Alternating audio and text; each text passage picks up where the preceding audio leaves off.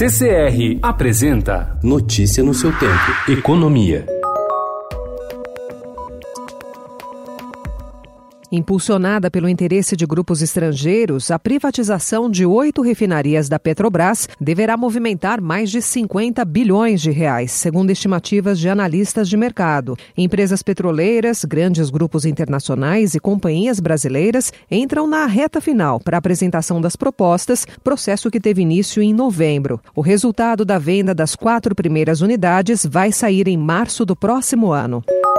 No melhor desempenho para o mês desde 2010, o mercado de trabalho brasileiro criou mais de 99 mil empregos formais em novembro. Os setores de comércio e de serviços foram destaque nas contratações com carteira assinada, que pelo oitavo mês consecutivo tiveram resultado positivo, de acordo com o Cadastro Geral de Empregados e Desempregados, o CAGED, do Ministério da Economia. Indústria, agropecuária, construção civil, administração pública e extração mineral, porém, mais demitiram do que contrataram. Novembro tradicionalmente apresenta resultados resultados positivos por causa do trabalho temporário de fim de ano, mas em 2019 o número surpreendeu. No acumulado dos 11 primeiros meses, o saldo é positivo em mais de 948 mil vagas, o melhor desempenho para o período desde 2013.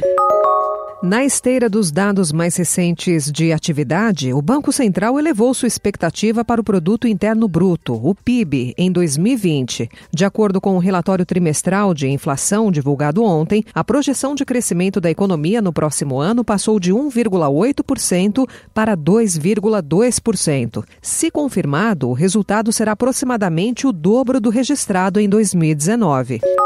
Mesmo com o recente aumento no preço das carnes, a inflação dos produtos da cesta de Natal, apurada pela Fundação Instituto de Pesquisas Econômicas, a FIP, subiu 3,19% nos últimos 12 meses, até a segunda quadricemana de dezembro, abaixo da inflação geral de 3,53% no mesmo período. Se as carnes não estivessem tão pressionadas, a alta seria bem menor. Notícia no seu tempo. Oferecimento CCR